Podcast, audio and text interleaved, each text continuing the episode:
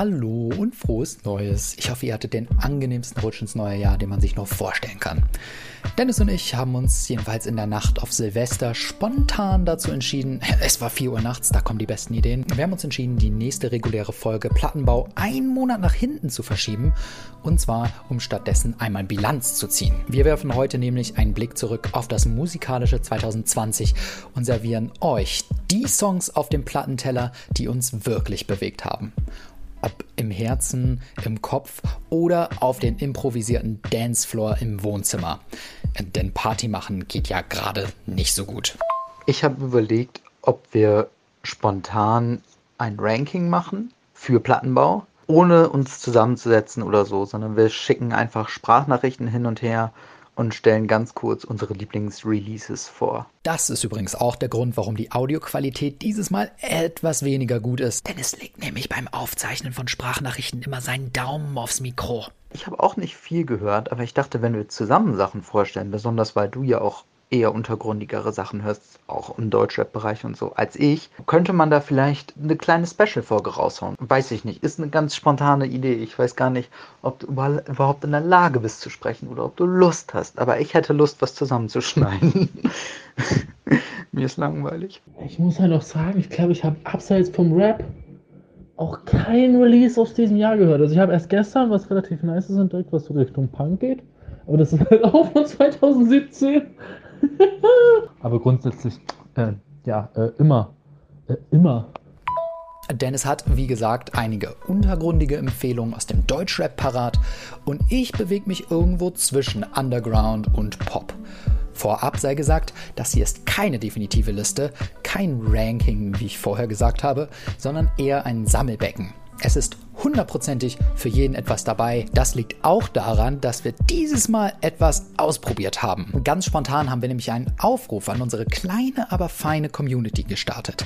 Und es kam ordentlich etwas zurück. Damit hätte ich nie gerechnet. Ihr hört also in dieser Folge Plattenbau nicht nur Dennis und meine Lieblingsreleases, sondern auch eure. Also zumindest, wenn ihr mir eine Sprachnachricht geschickt habt. Damit also auch vielen lieben Dank an alle ZuhörerInnen, die mit uns teilen, was sie 2020 so alles gehört und geliebt haben. Es sind viele Sachen dabei, die wir überhaupt nicht auf dem Schirm hatten. Euer Beitrag ist also eine sehr wertvolle Ergänzung. Ein weiterer Dank geht an all die KünstlerInnen, die uns erlaubt haben, dass wir ihre Songs hier anspielen dürfen, damit wir euch da draußen eine kleine genussvolle Hörprobe geben können. Eine Sache, die mich ganz besonders freut. Denn man kann ja noch so viel über Musik reden. Geiler ist es doch, wenn man auch mal kurz reinhören kann. Das ist nämlich das Tolle bei den vielen Musikern, die uns Internet sei Dank unabhängig von großen Labels mit vielen tollen Songs versorgen. Da kann man nämlich auch mal fix in die Insta-DMs sliden und einfach direkt nachfragen, ob man den Song benutzen darf. Genug der Worte. Schmeißt die Bluetooth-Boxen an und stöpselt die AirPods ein. Hier kommen unsere Lieblingsalben und Songs aus 2020. Viel Spaß. Ja, und dieses Mal bitte nicht bei maximaler Lautstärke hören. Bis auf die Songs natürlich. Die Audioqualität ist nämlich echt nicht so geil. Sorry. Hi, ich bin Jonas und eins meiner Lieblingsalben 2020 war ohne Frage How I'm Feeling Now von der grandiosen Charlie XCX. Ja, hallo Jonas und hallo Dennis und auch hallo an alle Zuhörer. Mein Lieblingsalbum des Jahres war How I'm Feeling Now von Charlie XCX, ein wunderbares experimentelles Popalbum und es gab letztes Jahr viele gute Popalben, aber das hat mir am besten gefallen, was wohl auch daran liegt, dass es an sehr angenehm kurz daherkommt mit 30 Minuten und wohl das Album der Quarantäne war, gerade weil es vom Konzept her auch genau darauf ausgerichtet war. Und ich denke, dass das ein Album ist, bei dem ich auch noch in ein paar Jahren sagen kann, okay, genau so hat sich 2020 angefühlt. Ich sage immer, dass Charlie der Kompromiss ist zwischen der Musik, die meine Freundin mag. Meine Freundin hört nämlich sehr gerne Musik, die so auf Raves läuft. Sie hört viel EDM. Und ich bin halt der Musiknerd, der mit seiner Schiebermütze vorm Plattenspieler sitzt, mit der einen Hand eine Flasche, ein Glas Rotwein hält, übertreiben wir mal nicht, und mit der anderen seinen Bart krault und darüber sinniert, wie schön dieses Stück Noise-Musik gerade klingt. Charlie bewegt sich irgendwo zwischen Avantgarde und Pop und das liegt auch sicherlich daran, dass sie mit Leuten wie A.G. Cook von PC Music zusammenarbeitet oder mit Sophie, die auch so Glitch-Pop-mäßigen Techno-Pop macht, der so klingt wie nichts anderes. Und deswegen findet man auch Dinge wieder, die man bei PC Music kennt. Hochgepitchte Vocals, Drums, die klingen, als würde man einen Kochtopf hauen, noisige Synthesizer wie zum Beispiel auf Forever.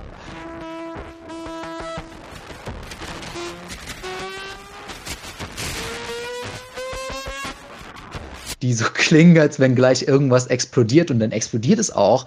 Charlie singt dann nämlich einen Song darüber, dass sie ganz, ganz sicher nicht mit ihrem Freund für immer zusammenbleiben wird, aber dass sie sich immer lieben werden. Ein Gefühl, das, glaube ich, jeder irgendwie schon mal hatte, der in einer Beziehung war.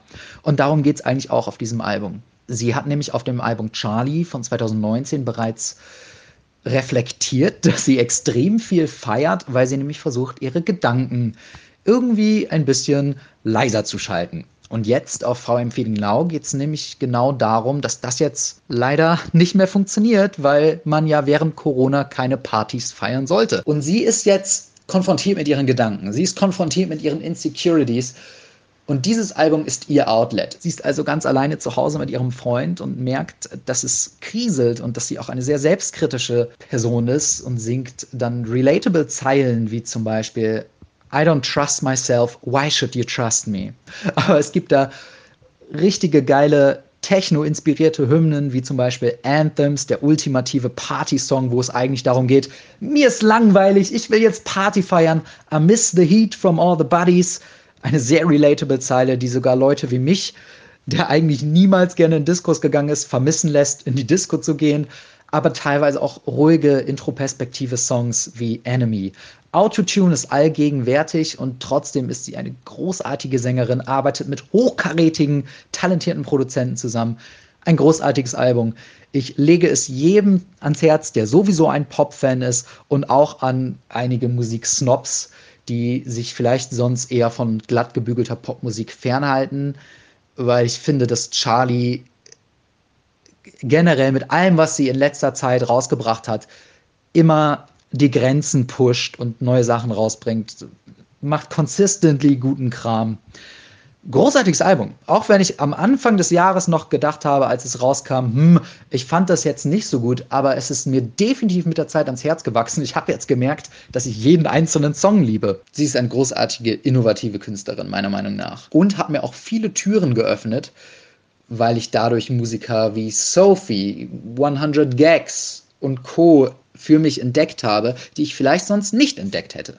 Äh, hi, ich bin Dennis. Ich, ich sitze hier mit einem Wodka-E und eines meiner Lieblingsreleases dieses Jahr war traurigerweise von MC Bomber und DJ Reckless trotz vieler sexistischer und homophober Lines ähm, ich glaube, das Release hieß äh, Acid Buster Zappeln. Bin mir nicht sicher. War ein kleines süßes Tape. Gab es auch auf Kassette und auch auf Vinyl. War relativ schnell ausverkauft. Ähm, und das ist halt MC Bomber auf Miami Bass Techno Sound aus der Hand von DJ Reckless. Und DJ Reckless ist in seiner Sparte einer der besten Produzenten halt des Landes was soll ich sagen? Es gibt so einen gewissen, für Leute, die so die alten Bassbox-Sachen mögen oder so richtig rotzigen, atzigen Berliner Untergrundrap von früher, für die ist das genau das Richtige. Man muss auch sagen, die Featureliste sehr dedikat. Also natürlich hat man auch den einen oder anderen Part von DJ Reckless, aber auch Shaku One ist am Start und auch Frauenarzt. Das Atzenherz bekommt, was es begehrt. Ein, ein sehr nettes Tape, das ich öfter gehört habe, als ich es eigentlich zugeben möchte bei der EP ist halt auch so, dass ganz viel der Resonanz halt auch ausgesagt hat, so ja man, endlich wieder so schöner, harter Rap und nicht so verweichlichte Scheiße und Bomber rühmt sich auch schon seit Jahren damit, sogenannten Action-Rap zu machen. Und er kommt ja aus dem Graffiti-Kontext und der Graffiti-Kontext ist schon ziemlich sexistisch und homophob, aber auch wirklich vor allem sexistisch und da geht der Rap dann halt auch wirklich ins Mm, ja, perverse, sexuelle, sage ich jetzt mal, auf eine sehr, aber auch halt auf eine sehr, sehr stumpfe Art. Hi, ich bin Jasmin und mein Lieblingsalbum 2020 war No Future von Eden. Ich würde seine Musik am ehesten beschreiben als elektronischen Pop, der eher so in eine melancholische Richtung geht. Das ist auch eigentlich das, was ich am meisten höre. Also ich fand das Album im Gesamten sehr gut, aber das Songwriting hat mich besonders abgeholt, weil ich auch sehr textfokussiert bin. Ja, also mehr gibt's eigentlich nicht zu sagen. Und natürlich als große Kulturkenner, wie auch Jonas, muss ich sagen, dass mich das Haiti-Release Sui Sui dieses Jahr auch wieder ziemlich abgeholt hat.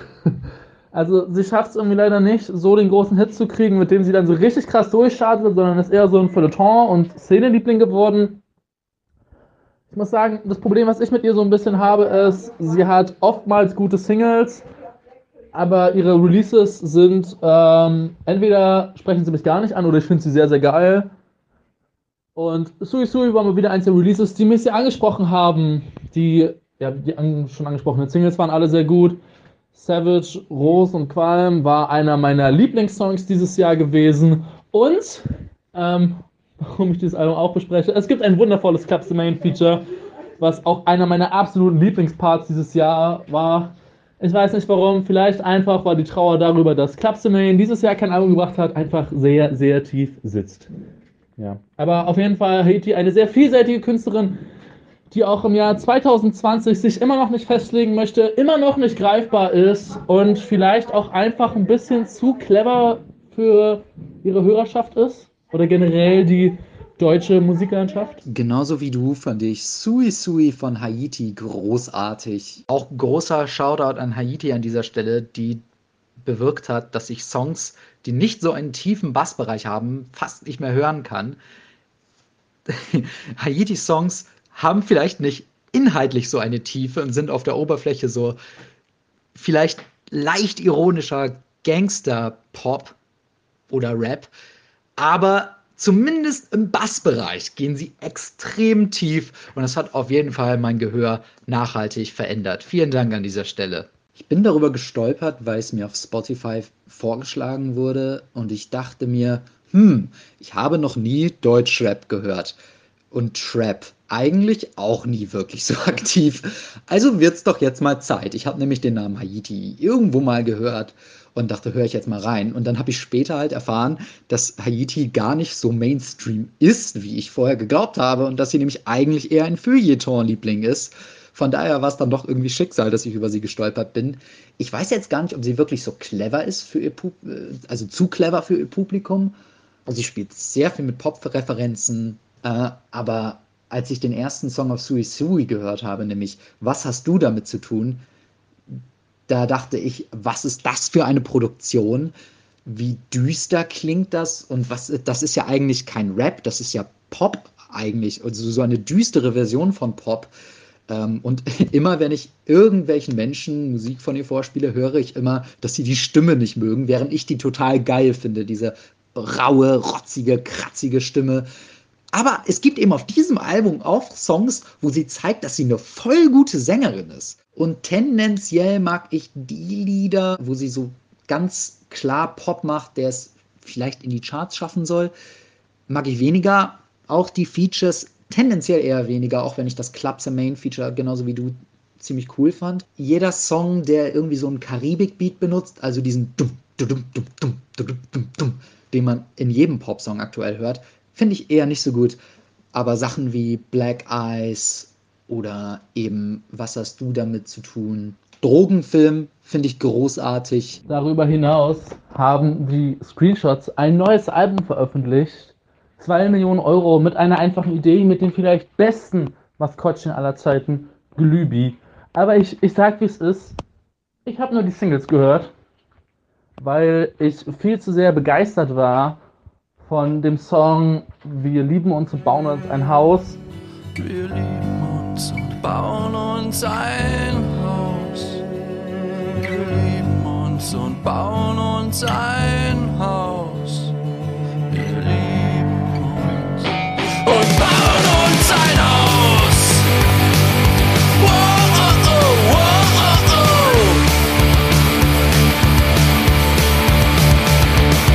Ich glaube, das dürfte sogar mein Deutsch, mein deutscher Song des Jahres gewesen sein. Und im Zuge dessen habe ich eine Vinyl für mich entdeckt, die ich dann auch auf der Tour dieses Jahr erstanden habe. Ähm, die Europa-LP, welche eine Zusammenfassung der letzten beiden Releases ist. Schön in weiß und so, auch wenn ich sagen muss, ich stehe nicht so auf, weißen, auf weißes Vinyl, weil ich schon sehr viel weißes Vinyl besitze. Aber ja, ähm, Nichtsdestotrotz, äh, Screenshots, 2 Millionen Euro Umsatz mit einer einfachen Idee. Äh, jetzt natürlich schon ein absoluter Klassiker des Deutschrocks, auch mit hochkarätigen Features à la El Guni, der zwar immer noch aussieht, als wäre er 14, aber einfach den Business Swag hat eines, keine Ahnung, wie der Typ hieß aus Wall Street, der irgendwie Fettkohle macht, so, aber ähm, äh, ach, äh, zur Not Leonardo DiCaprio in Wolf of Wall Street.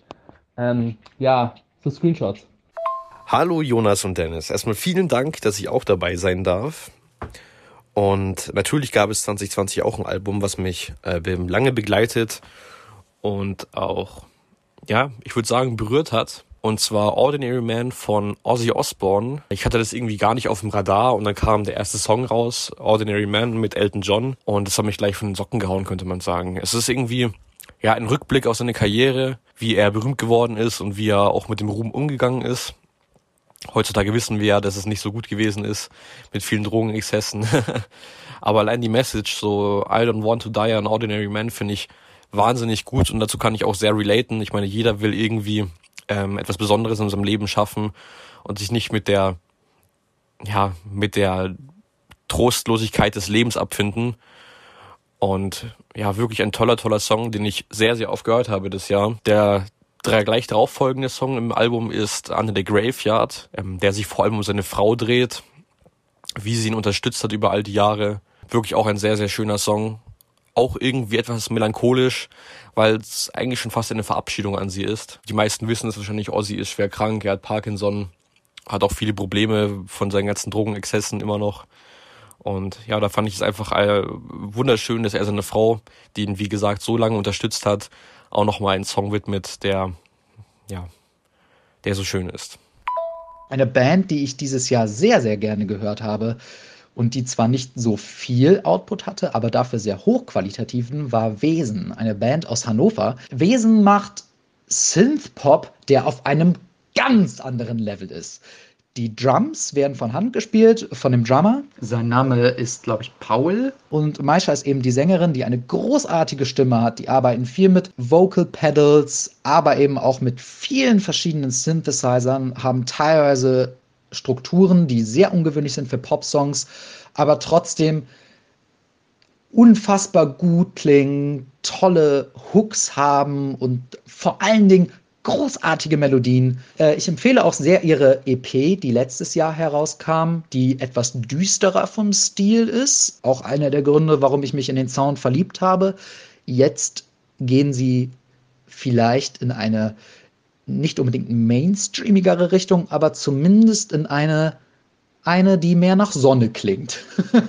My Buddy war dieses Jahr einer meiner Lieblingssongs. Inhaltlich geht es darum, dass man mit sich und vor allen Dingen seinem Aussehen nicht zu hart ins Gericht gehen sollte und sich auch nicht zu sehr von den Schönheitsidealen der Gesellschaft beeinflussen lassen sollte. So habe ich das zumindest gelesen. Ich liebe diese kleine, verspielte Synth-Linie, die direkt am Anfang gespielt wird. Und diesen ja, wie nennt man das, diesen Refrain-Moment, in der die Zeile My Body Rules gesungen wird. Das ist einfach ein absoluter Gänsehautmoment.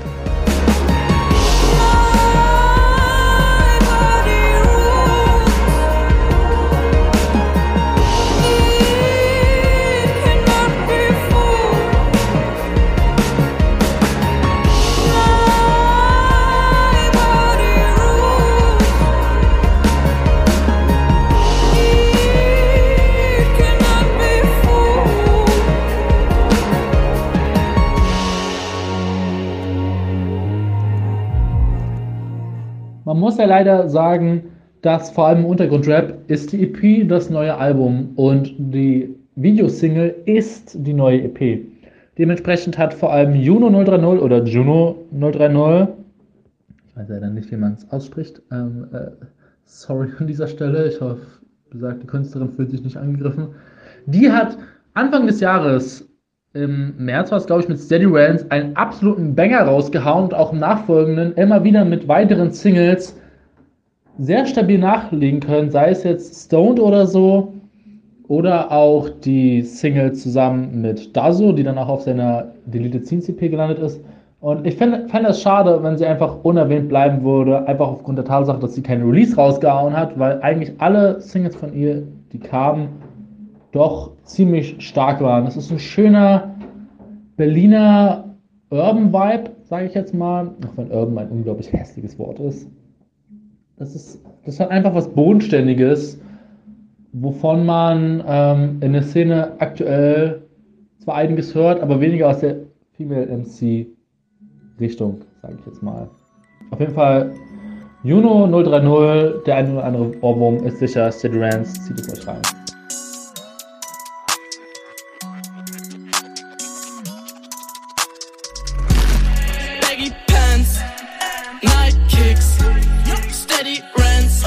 Wenn ich high bin. Baggy pants, Nike kicks, steady rents, wenn ich high bin. Baggy pants, Nike kicks, steady rents, wenn ich high bin. das gesamte Musikjahr 2020 jetzt in einem Satz, in einer Minute, in einem Album oder Song irgendwie zusammenzufassen, wird mir wahrscheinlich nicht gelingen. Deshalb nenne ich jetzt einfach mal ein paar Alben, die mir sehr, äh, die es mir sehr angetan haben. Ähm, da wären einmal die OBGMs mit The Ends, einer kanadischen Punkband, die jetzt Ende Oktober ihr zweites Album rausgebracht haben und unheimlich gut sind. Ähm, Touché Amore mit Lament, einer Post-Hardcore-Band aus LA, auch verdammt gut. Äh, Quelatak mit Split, einer Hardcore-Punk-Band, die jetzt mit ihrem neuen Sänger Anfang letzten Jahres ähm, ein auch sehr, sehr gutes Album rausgebracht haben. Und dann ähm, Machine Gun Kelly mit Tickets to My Downfall würde ich auch noch gerne nennen, da es wirklich ein sehr wohlwollendes und wohltuendes Album für das Genre des Pop-Punks ist und man merkt es ihm an, dass er halt mit dieser Musik groß geworden ist und auch zusammen mit Travis Barker, wo er da gearbeitet hat, das ist einfach verdammt gut und ich bin auch sehr gespannt, was da noch kommt, weil da noch mehr passieren soll in der Richtung. Ähm, und auch wenn das Genre nie tot war, hat er ihm auf jeden Fall ähm, neuen, neues Lebenselixier verabreicht. Über Girl in Red haben wir schon sehr ausführlich in der letzten Folge Plattenbau geredet. Ähm, du warst ja der Meinung, dass dir die Produktion mittlerweile ein wenig zu glatt ist. Und ja, sie hat ein neues Level erreicht. Ich finde auch, dass ihr Songwriting sehr gewachsen ist. Ähm, ich musste mich aber nichtsdestotrotz ein bisschen reinhören, bis ich ihre neuen Releases mochte. Und das sind dann am Ende für mich Midnight Love und vor allen Dingen Rue, die dann sich zu Favoriten auch bei mir gemausert haben in diesem Jahr. Besonders die Strings auf Midnight Love finde ich sehr, sehr, sehr schön. Auch wenn ich die instrumentale Version, die man auf ihrer Webseite hören konnte, lieber mochte als die mit Lyrics. Also ich finde, es funktioniert sehr gut als Instrumentaltrack. Und Rue hat einfach diesen super schönen Refrain. Yeah, I try to get it off my mind. Die Melodie frisst sich in deine Seele. Äh, sehr schöne emotionale Lieder. Man merkt, dass sie wächst und ich bin gespannt, wo sie noch hingehen wird. Ein weiteres Release, das mir dieses Jahr sehr viel Freude bereitet hat, war Anti-Shock Tistman 2 von Gold Roger mit Dienst und Schulter als Produzenten und ich glaube auch der ehemalige Dead Adam Produzent Mary war auch so ein bisschen dabei, da bin ich mir jetzt aber gerade nicht ganz so sicher. Und ich sage, wie es ist, ich bin zu faul, auf die Vinyl zu gucken. Ja, ein Release, dem ich sehr entgegengefiebert habe. Sollte, glaube ich, auch eigentlich schon 2019 erscheinen, aber wurde dann doch ein bisschen verschoben. Es ist einfach eine, zum einen eine schöne Fortführung natürlich des ersten Teils, aber auch generell des Ansatzes, den Gold Roger so seit seinem letzten Album hat, von 2016, wo er dann vom Boom hin so ein bisschen mehr in äh, mehr psychedelische Sphären abgedriftet ist und jetzt das Ganze noch mit einem Trap-Ansatz kombiniert. Und ich finde, der zweite Teil enthält auch ein paar mehr Banger, um es mal so zu sagen, gibt aber auf keinen Fall die verspulten Lyrics, für die man ihn halt kennt, auf. Und die spezielle Delivery und die Stimme sowieso an sich. Und es ist auf jeden Fall ein sehr, sehr außergewöhnliches Release gewesen. Generell sagt man das ja über viele Rapper, ah, es gibt niemanden in Deutschland, der klingt wie XYZ, aber bei Gold Roger ist es halt wirklich etwas sehr, sehr eigenes. Auch nichts für jedermann. Es besteht die gewisse Gefahr bei ihm, leider Gottes, dass er vielleicht einfach nur so ein kleiner Szene-Liebling bleibt und nie die große Zuhörerschaft findet. Aber auf jeden Fall für alle, die sich für Rap und für Trap und für neuere Entwicklungen interessieren, eine Empfehlung mal reinzuhören. Hallo Jonas, ähm, ich sende dir hiermit mein Lieblingsalbum 2020, das auf den letzten Drücker sogar noch als 2020-Album gilt, denn es ist am 30. Dezember veröffentlicht worden von der Band Zinsschauer und das Album heißt Das Zimmer mit dem doppelten Bestand. Ähm, das ist ein Konzeptalbum und Zinsschauer ist die Band des Leoniden-Sängers Jakob Amre, die er quasi vor den Leoniden für sechs Jahre erstmal auf Eis gelegt hat und jetzt nach sechs Jahren zusammen ähm, mit seinem Duo-Partner Siad Fitter wiedergekommen ist mit dem Album Das Zimmer mit dem doppelten Bestand. Äh, das ist so Märchen, Emo nennen sich selber, Post-Hardcore-Band und Jakob singt und spielt virtuos Open-Tuning-Gitarren und eine sehr poetische Bildsprache, sage ich mal. Und im Album geht es eben um ein Zimmer, das doppelt eingerichtet ist. Also eine Geschichte zieht sich durch das ganze Album mit mehreren Songs. Hab das früher entdeckt, 2015 oder so, und fand es da schon ziemlich heftig. Diesmal hat es mich im Lockdown, Winter, ja, nochmal anders irgendwie erwischt. Und ähm, habe Stange irgendwie nicht mehr so viel selbst gefühlt durch ein Album, das nicht für mich persönlich geschrieben wurde, aber es hat sich so angefühlt. Ähm, genau, deswegen Zinsschauer, das Zimmer mit dem doppelten Bestand. Spannend finde ich auch eben, dass man die Leondinen-Stimme auch mal auf Deutsch eben hört. Ja, inhaltlich nochmal zum Album geht es, glaube ich, zwischen den Zimmern und zwischen den Möbeln des eigenen Kindseins und selber in der Position, altersmäßig zu sein, irgendwann erwachsen und selber verantwortlich für die eigenen Kinder zu sein. Also so ein zwischen den Stühlen stehen, nur eben als Zimmermetapher. Ein Album, das ich Ende des Jahres erst entdeckt habe und deswegen auch noch nicht so viel gehört habe, ist das Album Visions of Bodies Being Burned von Clipping. Das ist ein Industrial Hip-Hop-Album und ich bin sehr froh, dass ich herausgefunden habe, dass es diese Musik gibt. Ich finde, sie experimentieren sehr schön mit den Bestandteilen von Industrial und entwickeln das auch weiter. Das heißt, es gibt sehr gutes Sounddesign, was auch sehr horrormäßig klingt teilweise. Das Album ist nämlich auch so eine Art Konzeptalbum, was erzählt wird wie ein Horrorfilm.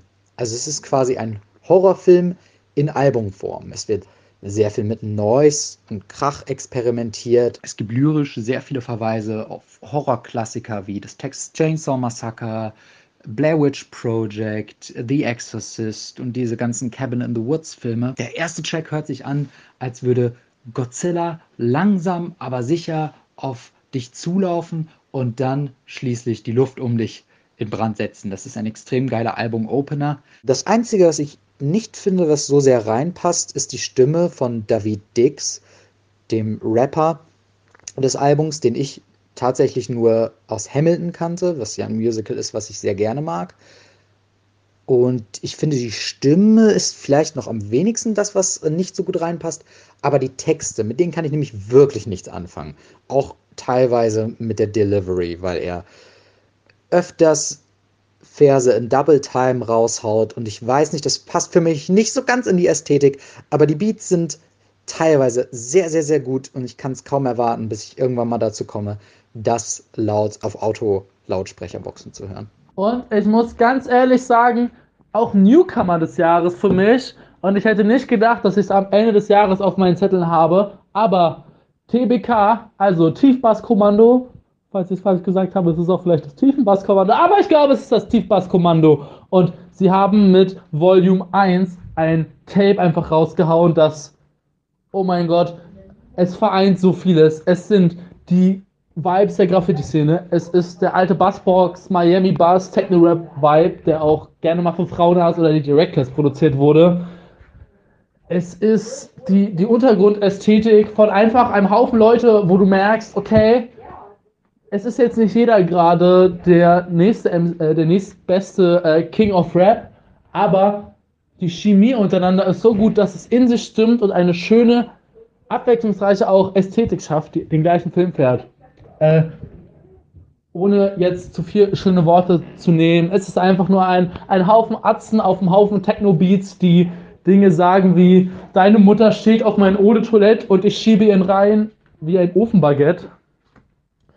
Äh, mit wundervollen Features, die auch, wie man sagen muss, auch auf anderen Tapes ausgeführt werden. Sei es jetzt das zweite Tape, wo beispielsweise die Jungs von Toyota Records dabei waren oder auch die Sachschaden-EP von Kuba, den man von den 1 2 Boys kennt, wo nämlich auch einer von der TBK-Familie produziert hat. TBK Volume 1. Oh Gott, ich hoffe, das Tape heißt wirklich Volume 1. Ich glaube, es heißt Volume 1. Auf jeden Fall das erste Release aus deren Hause, auch auf Tape erschienen.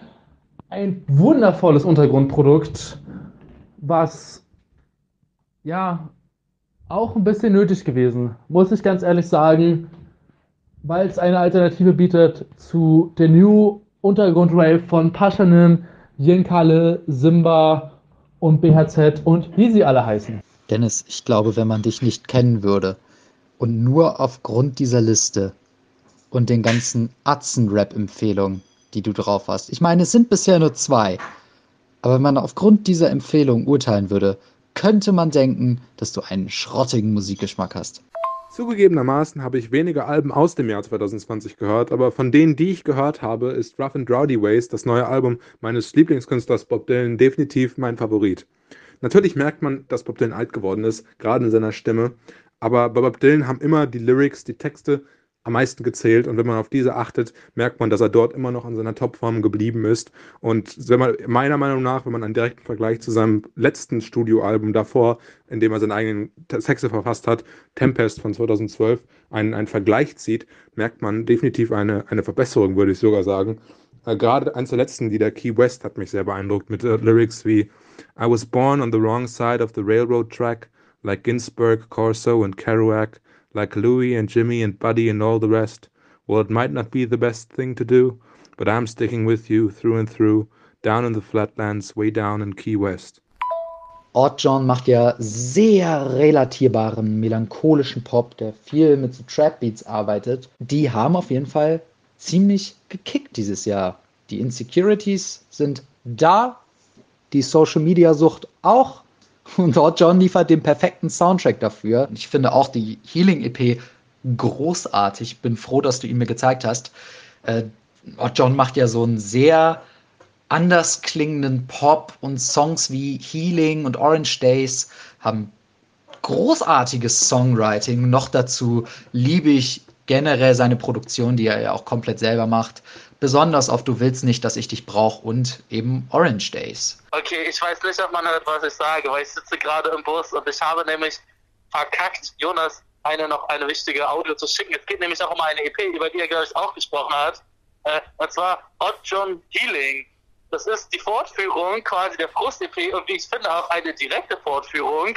Denn nach dem Frust, der ein wenig energiegeladen kommt, kommt die Wut, die Zerstörung, ein Heilungsprozess, der auch soundmäßig mit mehr Verzerrungen und wesentlich wilderen Elementen als auf der Vorgänger-EP daherkommt.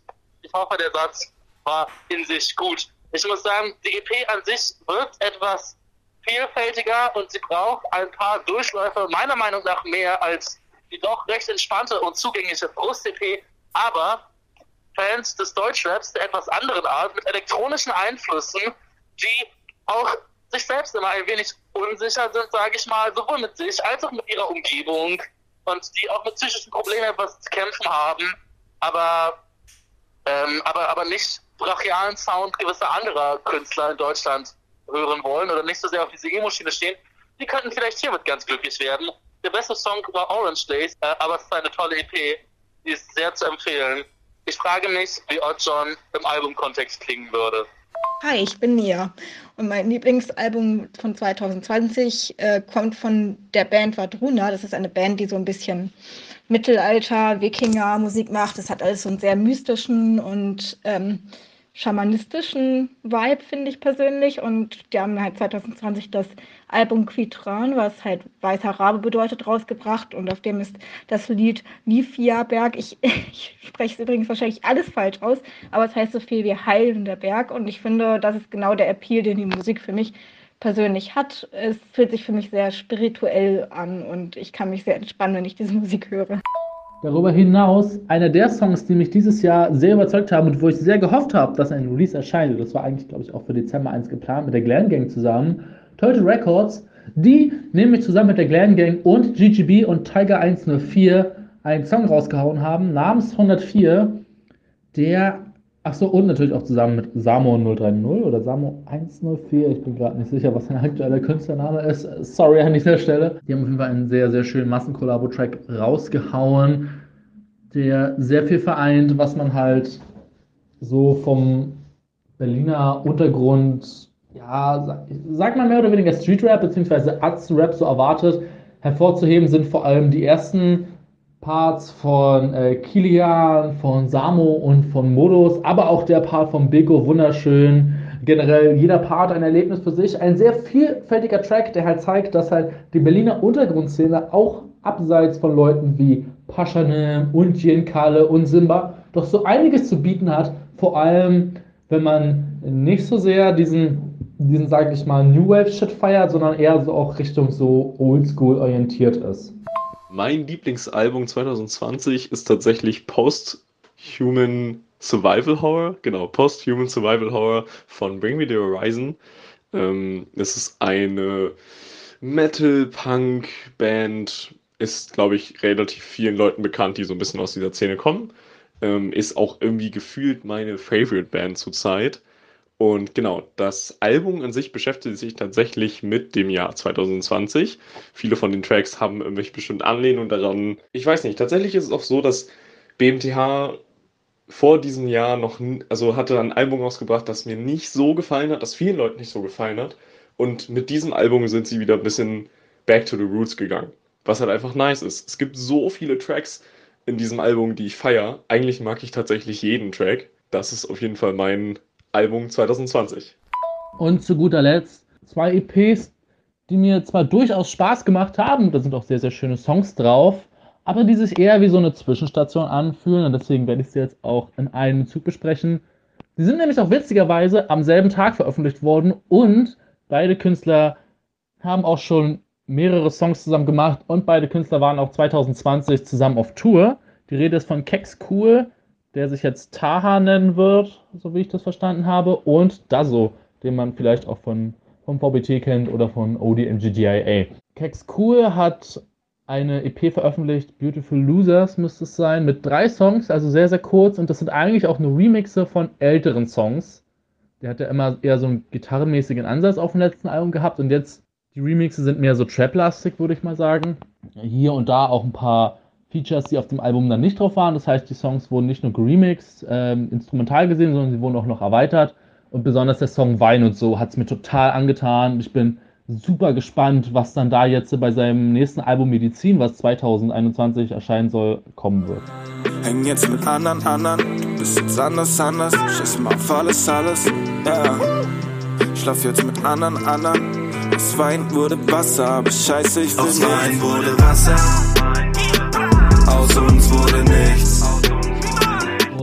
Dazo hat eine Vier-Song-EP veröffentlicht, nämlich die Deleted Scenes EP.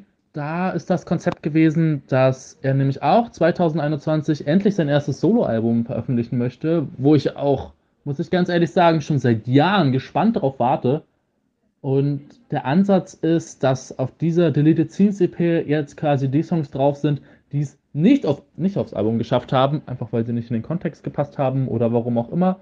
Da so auch sowieso ein Künstler, der von sich sagt, dass er da immer ein bisschen auch mit sich selber halt am struggeln ist, was er denn veröffentlicht. Aber der Ausblick, der auch hier gegeben wird auf die kommenden Releases, sehr interessant. Ja, also ich würde jetzt nicht sagen, dass es so EPs sind, die ich jetzt noch vielleicht in fünf Jahren oder so hören werde, aber für den Moment ist es einfach sehr spannend zu sehen, wo, der, wo die beiden Künstler sich halt befinden und wo sie sich wohl hinbewegen werden mit ihrer Musik. Deswegen da so Deleted Scenes EP und Kex Cool Beautiful Loser. Alben, die ich auf jeden Fall auch noch erwähnt haben möchte, sind The Slow Rush von Tame Impala, das ich beim ersten Hören überhaupt nicht mochte.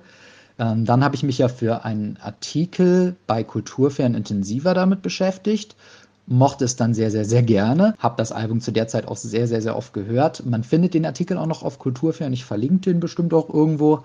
Und jetzt, als ich noch mal ganz kurz reingehört habe, habe ich gemerkt, dass ich die meisten Songs einfach nur nervig finde, bis auf hier und da mal vereinzelte Singles. Trotzdem ein Album, das sehr wichtig war für mich in diesem Jahr. Ähm, und dann natürlich die beiden Nine Inch Nails Alben, die veröffentlicht wurden, die komplett instrumental sind. Ich kann sie nicht wirklich beurteilen, weil ich sie auch sehr selten durchgehört habe und dafür sind sie auch gar nicht gemacht. Das erinnert sehr an die Soundtrack-Arbeit von den beiden Mitgliedern von Nine Inch Nails, Trent Reznor und Atticus Ross. Man hat sich mit dem Piano hingesetzt und die Ideen fließen lassen, schöne Synthesizer-Soundscapes arrangiert. Und ich finde auch, dass sich diese Alben von anderen instrumentalen und Ambientalben sehr, sehr, sehr abheben, weil da eben auch viel arrangiert wird, was man sich, was sich viele Instrumentalmusiker eigentlich eher sparen. Aber es ist sehr aufwendig dafür, dass man auch einfach die ganze Pianolinie, den Song einfach nur über hätte wiederholen können. Aber nein, es gibt ganz viele Layer von Sounds, das Sounddesign ist schön. Teilweise hört man auch hier und da Vocal Samples von Trent Reznor. Ähm, es macht einfach Spaß, sich durch diesen Soundteppich auch durchzuarbeiten und hier und da zu versuchen, rauszuhören, welches Instrument haben sie da benutzt und wo sind hier Vari Variationen von der Hauptpianolinie, was haben sie da alles im Mix versteckt. Kann man alles machen mit der Musik, man kann es aber auch einfach im Hintergrund hören. Es gibt für jede Mut quasi ein Album. Sie haben eine helle Version rausgebracht.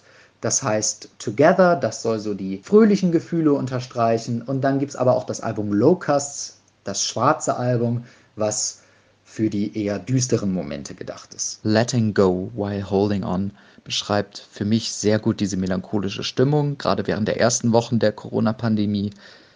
Es hört sich so an, als wärst du gebettet in eine frisch gewaschene Decke, der Weichspüler riecht gut und jemand streichelt dir so lange über den Kopf, bis du einschläfst, obwohl du ganz genau weißt, dass draußen irgendwas Schlimmes vor sich geht. Du hast Synthesizer, die eine sehr dicke Textur haben, äh, ein Piano, was irgendwo darunter versteckt ist und äh, ein Glockenspiel oder, Xi äh, oder Xylophon, was da irgendwo ganz verspielt auch rumhüpft.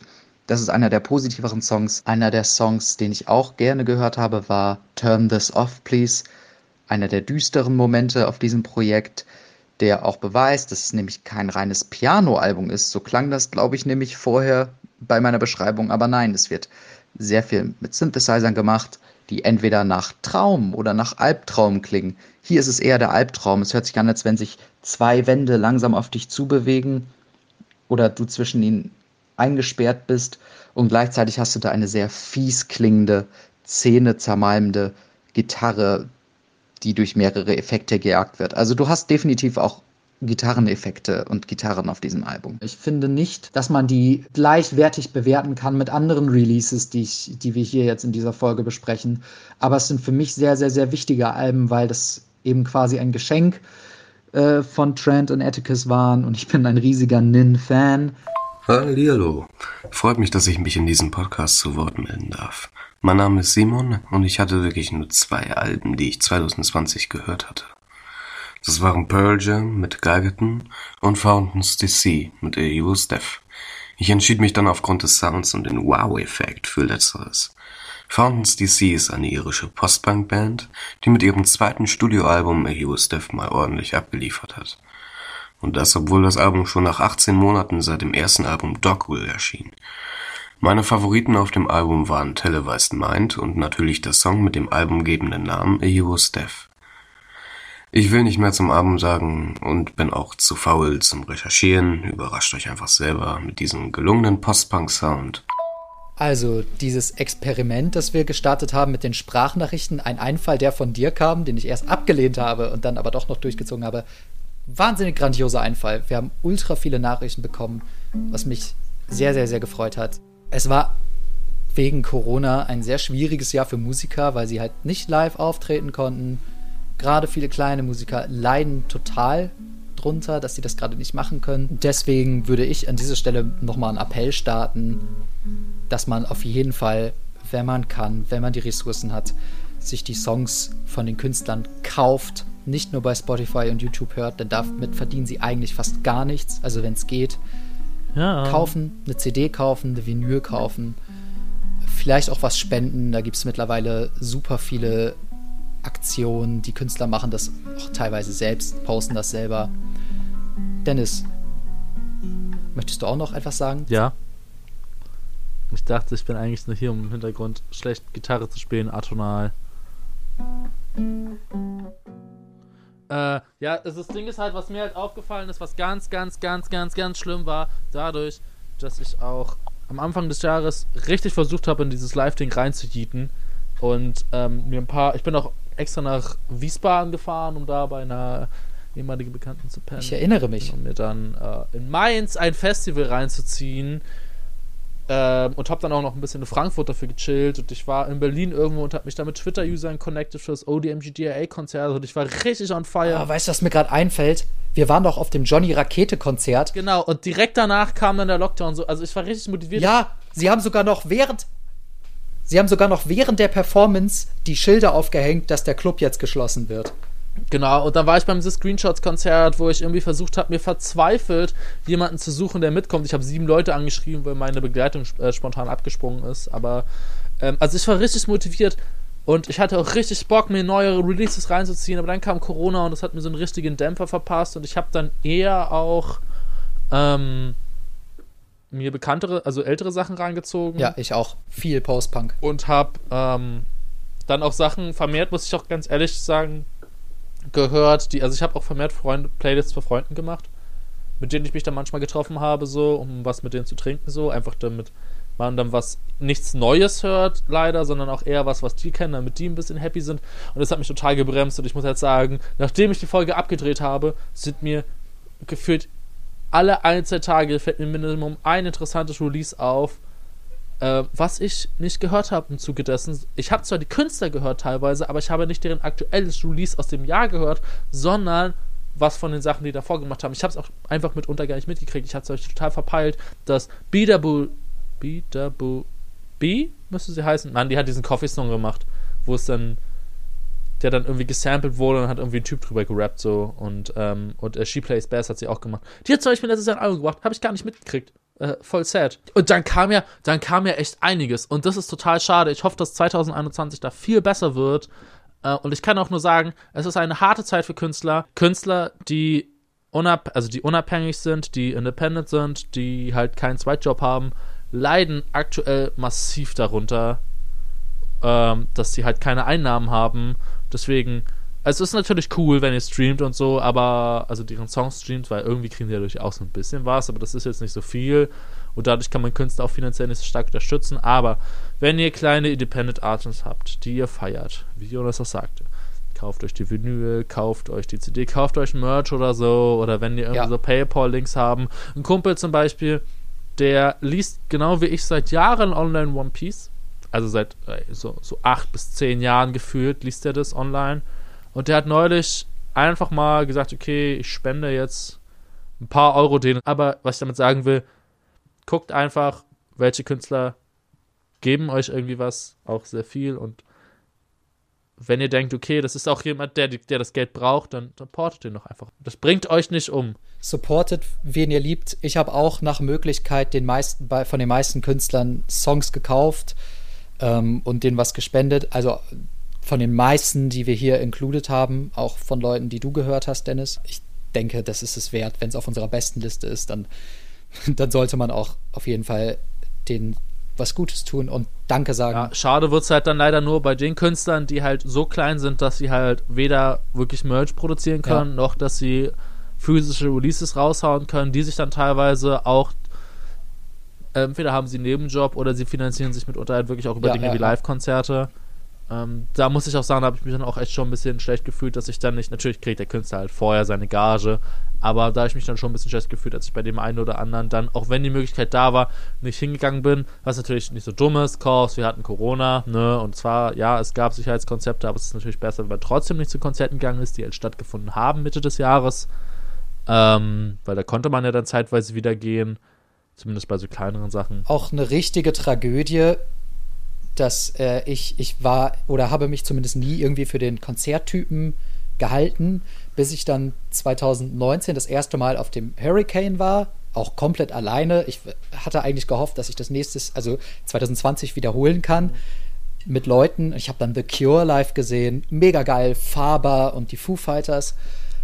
Und das, da habe ich gemerkt, das ist ja eigentlich total mein Ding.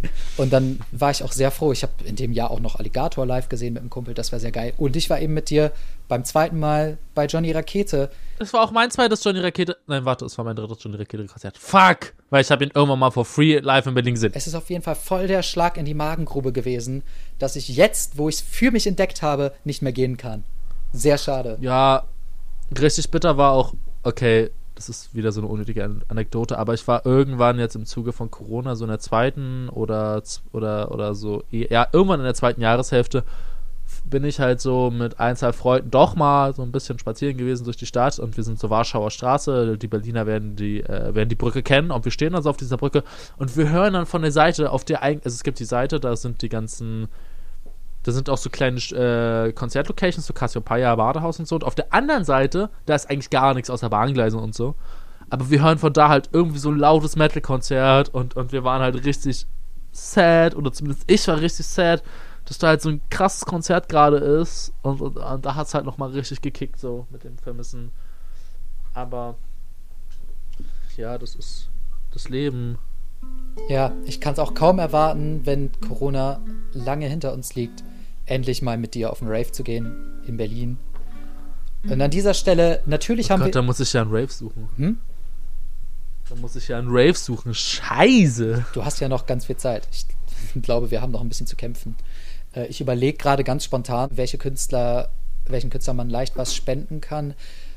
Viele der Künstler gerade auf meiner Liste sind auch bei Major-Labels. Die werden sicherlich nicht so große finanzielle Probleme haben, aber die haben auch alle Merch-Stores auf ja, jeden Fall. also es sind halt wirklich die Dep und, und notfalls, boah, also es klingt jetzt irgendwie, also natürlich ist halt immer die Frage, wie halt, wie halt Künstler dann dazu stehen, aber zum Beispiel, keine Ahnung, also man kann zur Not auch Künstler anschreiben und fragen, yo, hey, ich Ja. höre deine Mucke.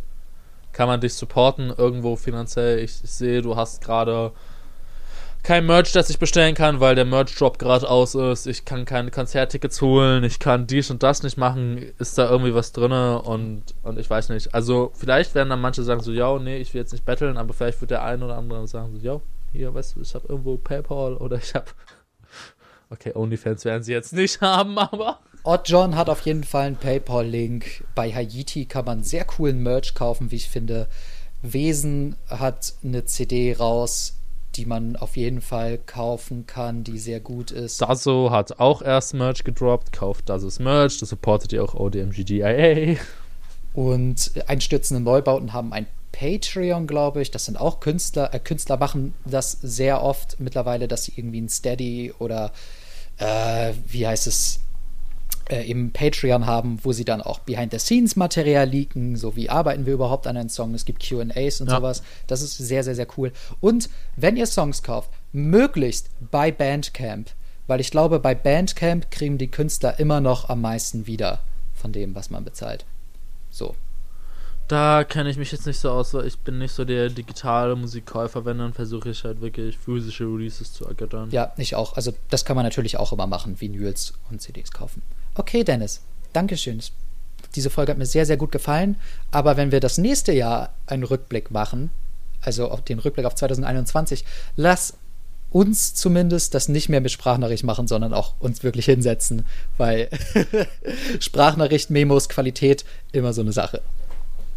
Äh, vor allem, wenn Dennis ein Telefon hat, das, ähm, ich weiß, es ist ein 5, ist 4 oder ist 5, glaube ich. Und mein Telefon sagt sich halt auch bei 30% so, ich gehe jetzt einfach aus, Bruder. In der Beschreibung, in der Beschreibung findet ihr Dennis PayPal-Link, spendet ihm Geld. Ich habe kein PayPal. Ich weiß, Mann, mach ich doch weiß. nicht diese. Das war auch ironisch gemeint. Ihr findet in der Beschreibung meinen OnlyFans und so. Style einfach mal bis Subscribes rein. Natürlich werde ich nur Soft News ohne Gesicht hochladen, ne, wie man das halt so macht. Und wenn ihr ihn ganz lieb bittet, ob er euch einen Beat baut oder etwas auf Gitarre einspielt, dann wird er sagen, ja, mache ich, auf jeden Fall. Kriegst du in, in drei Tagen. Und dann wird das drei Jahre lang nicht machen. Mit diesen Worten auf Wiedersehen. Dennis, spiel noch ein kleines Stück auf der Gitarre.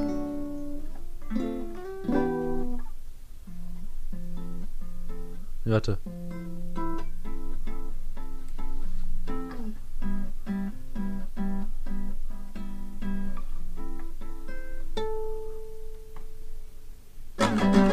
Ciao. Dankeschön. Dankeschön für alle, die uns was zugeschickt haben. Ciao. PS Dennis, wann färbst du dir deine Haare endlich grün? Ich warte immer noch. Dennis, wann färbst du dir eigentlich die Haare grün? Ich werde mir die Haare dann grün färben, wenn Merkel endlich wieder Second-Hand-Läden aufmacht, damit ich mir grüne Kleidungsstücke kaufen kann und äh, grünen Nagellack bekomme. Das Problem ist einfach, DM hat nämlich auch noch keinen billigen grünen Mattlack dabei und ich weigere mich, Mattlack extra zu kaufen. Das heißt, DM, gönn endlich grünen Mattlack, damit ich mir die Haare grün färben kann, weil ich habe nur lila Mattlack. Deswegen habe ich auch lila Haare aktuell. Schwach, wer seine Haare nicht auf den Nagellack anpasst. Ich sag, wie es ist.